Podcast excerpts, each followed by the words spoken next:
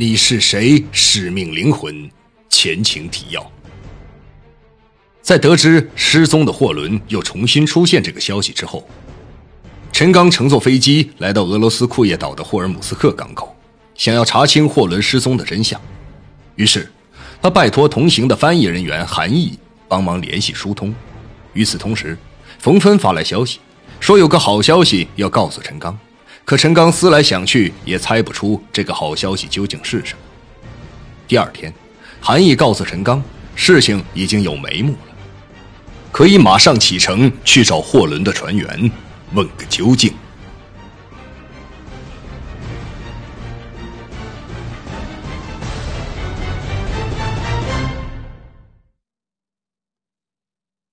第二章二，离奇失踪的货轮。上，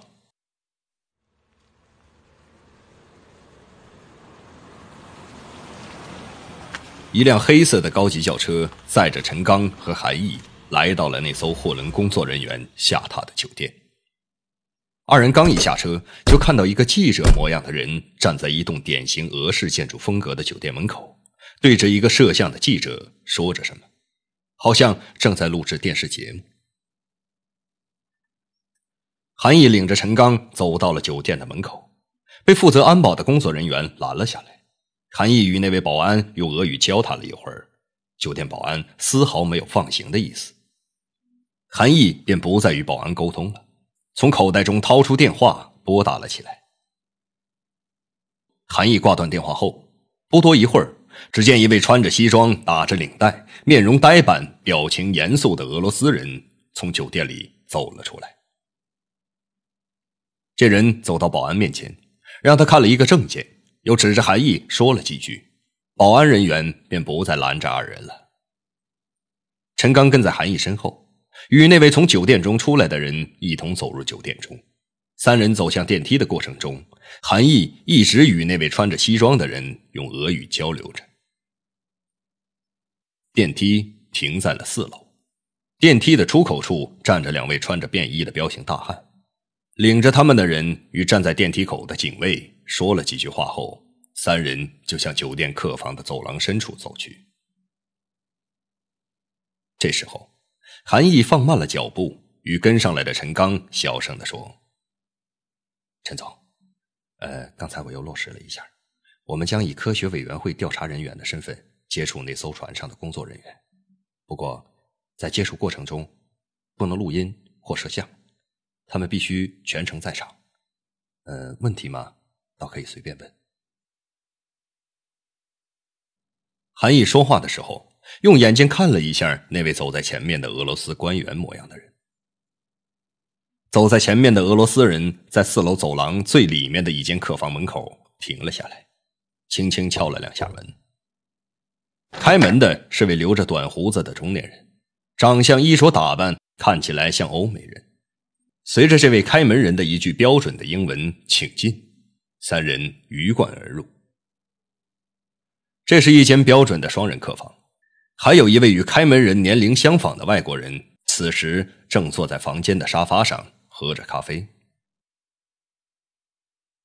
我们是俄罗斯科学部的调查人员，想了解一些关于玛利亚号货轮上发生的事情。那个将陈刚和韩毅带进酒店的俄罗斯官员。操着蹩脚的英语，对着刚才开门的那人说明着情况。请问阁下如何称呼？俄罗斯人说：“啊，呃，我叫比尔，比尔·惠灵顿，澳大利亚人，叫我比尔就行。”俄罗斯官员听着比尔介绍自己情况的时候，从西装的内衣口袋中掏出一个绿色硬皮的证件，递给了他。比尔接过证件。看了一眼就还了回去，估计他并不一定看得懂俄文，只是对照了一下证件的照片而已。俄罗斯官员接回证件，重新放到西装口袋中，看着比尔，用手指向韩毅和陈刚说道：“他们两个是我的同事，现在由他们向你了解情况。”比尔木讷的表情中稍微带点疑惑。也许他很奇怪，俄罗斯的部门中怎么也会有亚洲人的面孔。不用韩毅翻译，陈刚完全听得懂那位俄罗斯官员与比尔对话所用的英文。正在这时候，韩毅用眼神示意了一下陈刚，陈刚立即明白了他的用意，因为今天的这个事情都是他一手导演的。陈刚观察到二位船员脸上的表情由于紧张变得有些僵硬，他并没有直接切入主题，而是先说了一个关于天气的笑话。看到这两人脸上僵硬的表情逐渐舒展开来之后，就慢慢引入了主题。啊，二位，呃，我们只是想了解一下关于这艘货轮延期抵达的情况，和当时船上发生了什么事情的经过而已。你们放松回忆就好。呃，请问二位在船上做什么工作的？当时到底发生了什么事情？陈刚特意没有使用“职业”这个正规的字眼而是用比较口语的词汇询问着他们的职业。那个自称比尔的人与刚才看到三个人进屋那会儿相比，情绪平稳了许多。他端起了放在床头柜上的咖啡，呷了一小口后说道：“呃，我们在天津港装完货物之后，途经上海，向日本的横滨港行驶。”在预定时间抵港后，又装载了一些货柜，停了有三四天的时间吧。具体停靠时间有详细的航海日志。呃，之后我们朝着美国西海岸的旧金山港出发。我记得出发那天是晚上八点半，气象状况也特别好。虽说五月份太平洋上的季风并不是航行的最佳气候，不过那天稍微有一点微风，大概四五级的样子吧。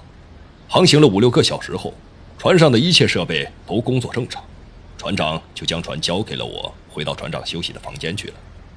我又航行了大约两小时，就打开了自动驾驶。我和二副等一些人在驾驶舱一边喝着咖啡，一边聊天。说到这儿，陈刚打断了比尔的介绍，问道：“呃，你在船上是什么职务？工作多久了？”陈刚看着比尔提问的同时，用眼睛看了看和比尔同住一间房的另一位长着金发的人。哦，呃，我是大副，呃，他是我的同事，船上的轮机长。比尔用眼神示意了一下坐在旁边正在听着他们对话的同事，轮机长微笑着向陈刚点了点头。接着，大副继续描述当晚发生的事情。呃，大约又过了几个小时，大概五点钟的样子吧。按照事先的工作安排，该我休息了。这时候，我走出驾驶舱，站在驾驶舱的外边吸着烟。呃，我有个习惯，到我下班之前都会去舱外吸一支烟，然后回到驾驶舱写好航海日志。这时候的天气状况还是不错的，天际线开始渐渐明朗起来了。当我快抽完一支烟的时候，原来本应该明亮的海面，不知何时变得暗了下来。这种变化好像是突然之间发生的。这时的天空也开始聚集起乌云了。听到这里，陈刚感到这次安排与玛利亚号货轮的驾驶人员接触很值得。他打断了大副的描述，问道：“呃，这种天气你在先前的航海经历中？”遇到过吗？实际上，对于将近二十年航海经历的我来说，也不是什么大不了的事情。我大概有过三四次遇到这种天气突然变糟糕的经历吧。不过，这次的经历确实令我感受到了恐惧。离奇失踪的货轮，那艘船到底是怎么失踪的？不可思议的力量，是我的时间变快了。还是他的时间变慢，突如其来的变故。这座大礼堂现在由我们接管了。不断传来的讯息，看来有人在里面给我们做内应。神秘人的身份到底是谁？灵狐，欢迎收听《你是谁？使命灵魂》第二章，作者王金，由徐淼播讲。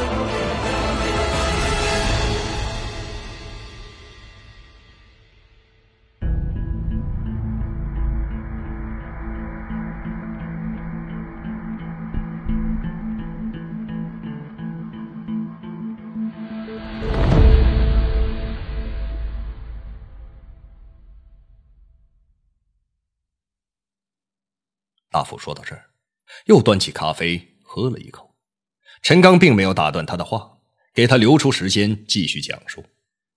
韩毅刚开始倒不是很在意这次陈刚刻意安排的会面，当大副绘声绘色的描述当时航行的经历时，他也发生了兴趣。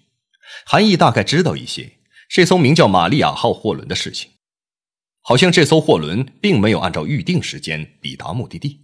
至于这艘船失踪后又突然出现在俄罗斯港口的事情，并不是了解的很详细。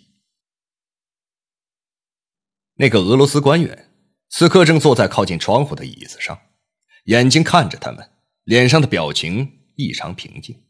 也许因为他的英文不能完全理解他们的谈话，也或者他对此根本就没有兴趣。大副喝了一口咖啡之后。又继续描述那天在船上发生的事情。我看着航线前方的天空中越来越多的积聚起的乌云，和远处传来的闪电。此时的雷声并不是很小。我判断，眼前的这团乌云是电极云，就是那种会爆发剧烈闪电的云。有时候这种云会造成船上的电子设备故障。我返回驾驶舱后，下达了命令。让大家各就各位，并详细的查看了船上的电子设备。我并没有取消自动驾驶状态，因为驾驶舱内各种仪表显示的数据都是正常值。似乎，似乎爆响在船周围的雷声和闪电，并没有对船载电子设备造成任何伤害，一切都在控制范围。我收紧的心脏开始放松下来，因为我看到一切状况正常。就没有汇报给船长。当我将视线转到航道前面水域的时候，发现水中冒出很多无色气泡。这种情形是我在职业生涯中没有经历过的。当我发现这种异常状况后，我急忙将情况通知了船长。船长来到驾驶舱之后，我将情况简略的汇报了一下。在船长的指挥下，我们又重新检测了设备。轮机长报告说。燃气轮机的工作状态好像出了点问题。大副说到这里，向轮机长望去，轮机长一直没有插话，只是静静的听着大副的描述。现在，轮机长看大副那意思是要让他介绍当时燃气轮机故障的事，就将话头接了过去。呃，船出现异常的时候，我刚刚接班。当天气变得糟糕起来的时候，下面负责燃气轮机的工作人员将电话打到驾驶室。我查看了一下电脑的发动机数据，工作曲线稍微有一点起伏的变化，不过都是在技术数据变化的范围之内。我就告诉下面的人继续观察发动机的状态。大约过了五六分钟的样子，下面的人又将电话打到驾驶室，他们说现在发动机工作的声音发生了严重的变化。类似脉动一般急加速的同时又紧急制动的声音。如果真的发生这种事情，那么发动机的问题可就大了。当时我一直坐在监控电脑前，曲线确实起伏跳动的厉害。看到这种情况，我就去到下面了。我来到汽轮机工作室，发现发动机发出满负荷工作时的声音，大约持续了几分钟，发动机又恢复了正常状态。接下来却又好像空转一样。我就向驾驶舱询问是否正在紧急变速。轮机长讲到这儿，用眼睛看着大副，大副接着又描述道：“啊，是的，电话是我接的，当时并没有做任何改变航速的操作。当我放下电话的时候，观察到船周围海域的海水正在往外冒泡泡，好像沸腾了一般，船体也开始下沉，船也正在失去动力。我紧急和轮机长沟通。”得到的回答是，发动机好像是在空转。这时候，船长已经将原来的自动驾驶改为了手动操作。我将情况简单对船长做了汇报。这时候，天空的雷声和闪电也比刚才激烈了很多。不过，船上的任何仪器仪表工作状态都是正常的，这令我们紧张的心稍微放松了一点。改为手动驾驶之后，引擎的动力越来越小了。船四周海面上的气泡也越来越多了，都是从海底冒出来的。眼看着船在一点点下沉，于是船长下了紧急命令，开始向海中抛扔货物，另一方面派人去发动机室紧急查看动力系统。全过程船上的仪器仪表都是显示正常工作的状态，也没有偏离航线的预警。负责船上动力的工程师们都在紧急查找问题，发动机还是渐渐的失去动力。尽管我们以最快的速度向海里抛扔货物，但船还是缓慢的开始下沉了。当大副讲到这里，陈刚打断了他的话，问道：“货轮失去动力和船下沉有必然的关系吗？”“呃，从理论上说，船下沉说明浮力发生了改变，就是说海水的比重发生了变化。不过，这种变化正是困扰我们所有人的地方，因为这种情况我们从来没有遇到过。能改变下沉状况的唯一方法，就是尽快恢复船上的动力系统。”当船上发生这一切的时候，天气状况是不是也发生了变化呢？陈刚趁大副停顿的间隙查问了一句：“呃，从我发现航行有异常状况到开始按照船长的命令抛扔货物，大约过去了两个多小时。这时候的雨几乎是停了，雷声也远去了，闪电还有，但好像离船也不是那么近了。”不过，令人奇怪的是，光线好像比之前还要暗了许多。这时候，轮机长听到关于天气的问题，就插话道：“一般来说，这个月份行驶到这个海域，大约四点钟左右，天就差不多亮了。不过当时我接班的时候，发现今天天亮的特别晚。当时我接班的时候，还在和同事开玩笑说：但愿别遇到糟糕的天气。”虽然大家都感到当时的气象有些不正常，不过谁也没有说出来。到目前为止，航行还算正常，也就没有过分担心。在船上一般都有一些忌讳的、不会说出口的晦气话。尽管如此，我们当时在船上的每一个人都知道，今天遇到的情况是极度危险的，并且很多原因都是不明的，包括船失去动力。和莫名其妙的失去福利。陈刚看轮机长说完之后，又问道：“嗯，在这种情况下，你们没有发出求救信号吗？船上的定位仪和通讯系统都还正常吗？”哈实际上，当船长下达紧急命令之后，船上的每一个人都工作在各自的岗位上。我负责在将每一台仪器上的数据不停的向船长汇报。最早发现情况异常的是负责船上雷达的约翰，他说雷达显示屏上的画面有几秒钟发生了剧烈的抖动，然后就又恢复了正常。再接着是负责定位系统的人说，从时间和航速判断，我们现在航行的位置只是应该航行距离的四分之一左右，也就是说，其中有几个小时的航行距离是丢失的。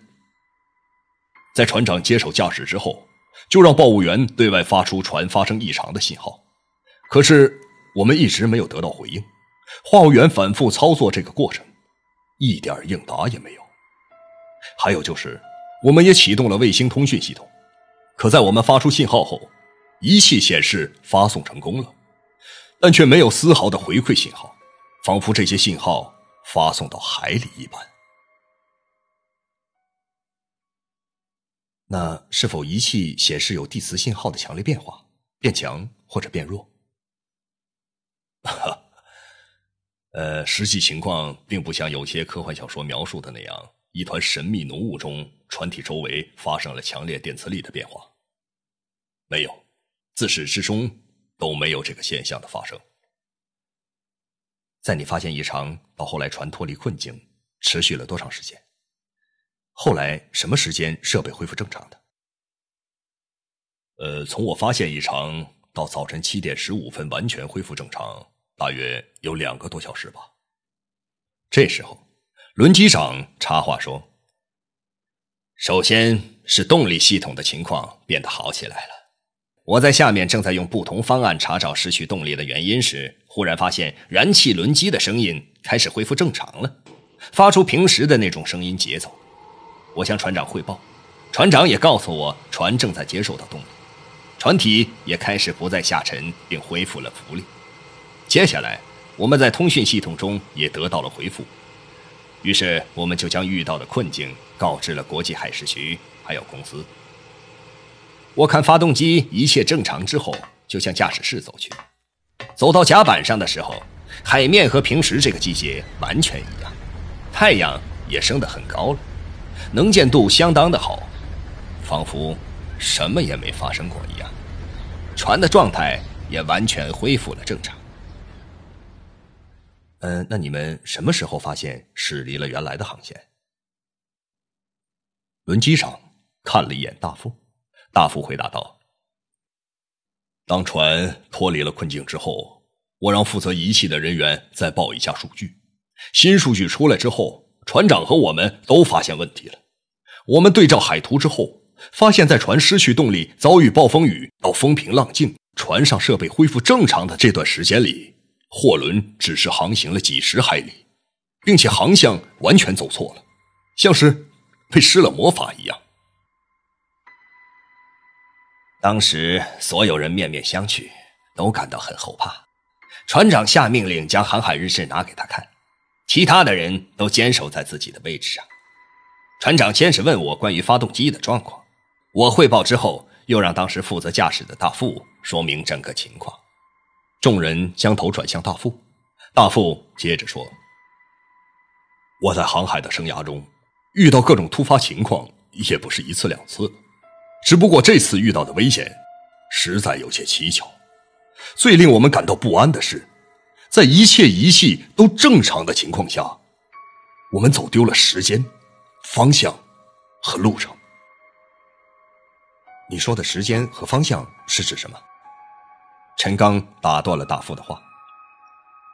按照我们离开横滨的时间算，我们应该远离了横滨好几百海里的距离了，并且从时间上看，也到了次日的时间。可是我们经历了那场不算大的暴风雨和船上的引擎故障之后，当船长看航海日志的时候，对照船上已经恢复正常的系统显示时间，发现，距离上一次记录，已经过去了一百多天了。当时我们发现这个问题的时候，所有人都不知所措，船长也感到很奇怪。当时我们商量决定，彼此保护这个秘密。这位，这是一个不能对外公开的理由。如果实话实说，只会引起更大的麻烦。还有就是，我们绝对不会偏离航线这么远的，并且即使偏离预定的航向，在发生故障那么短的时间之内。也不会偏向到库页岛这个港口的。